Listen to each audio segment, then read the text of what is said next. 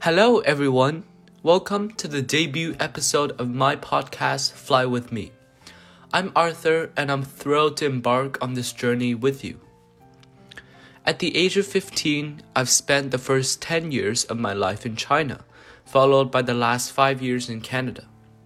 During these 5 years, I delved into learning English, French, Spanish, and German. Now, I can fluently communicate in both Chinese and English. I've retained my ability to speak the authentic Suzhou dialect and have achieved a reasonable proficiency in French. My Spanish is also at a decent level. Today, I want to share with you the inspiration and purpose behind launching this podcast. Throughout my entire childhood, I was immersed in the world of audio stories. Since the age of one, my mom played a variety of stories for me, ranging from fairy tales and jokes to Chinese and foreign stories. Around the age of five or six, my favorites were Wild Animals I've Known and Jules Verne's Maritime Trilogy, including Captain Grant's Children, 20,000 Leagues Under the Sea, and The Mysterious Island. I will listen to these stories repeatedly, sometimes a dozen or more times. It felt like these stories allow me to transcend borders and soar through the world.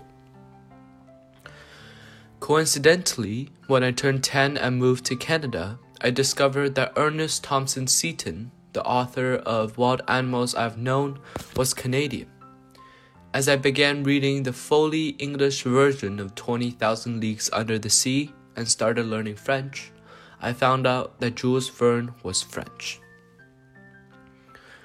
Before entering elementary school, I couldn't read on my own my mom bought me the complete set of the most beautiful Chinese fairy tales, but I had to rely on my parents to read them to me.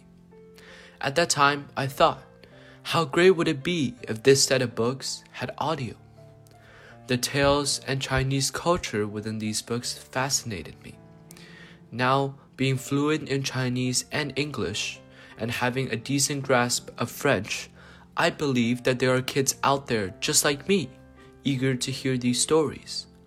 I want to use my language skills to promote Chinese culture and allow English and French speaking children to learn about China through my podcast. So that's the intention behind starting this podcast. I want to make it clear that the copyrights for the most beautiful Chinese fairy tales belong to Hangshen Publishing Corporation. My podcast has no profit motive and any income generated will be donated to nonprofit organizations facilitating French Chinese cultural exchange. A special thanks to my elementary school teachers, Miss Yuan, Miss Nancy, Miss Kavikia, Miss Reed, Miss Baduke, Miss McCormick, Madame MacDonald, and Madame Delia, as well as my high school French teachers, Madame Morley and Madame Parrish. It was with your help that I opened another window to the world. Thank you for tuning in, and I hope you enjoy the journey with me. Next time, I'll share with you one of the most significant Chinese festivals, the Spring Festival. I hope you all continue to tune in. Friendly reminder for the Chinese version of my podcast, please follow Yu Wo Fei Xiang. And for the French version, please follow Volé avec moi.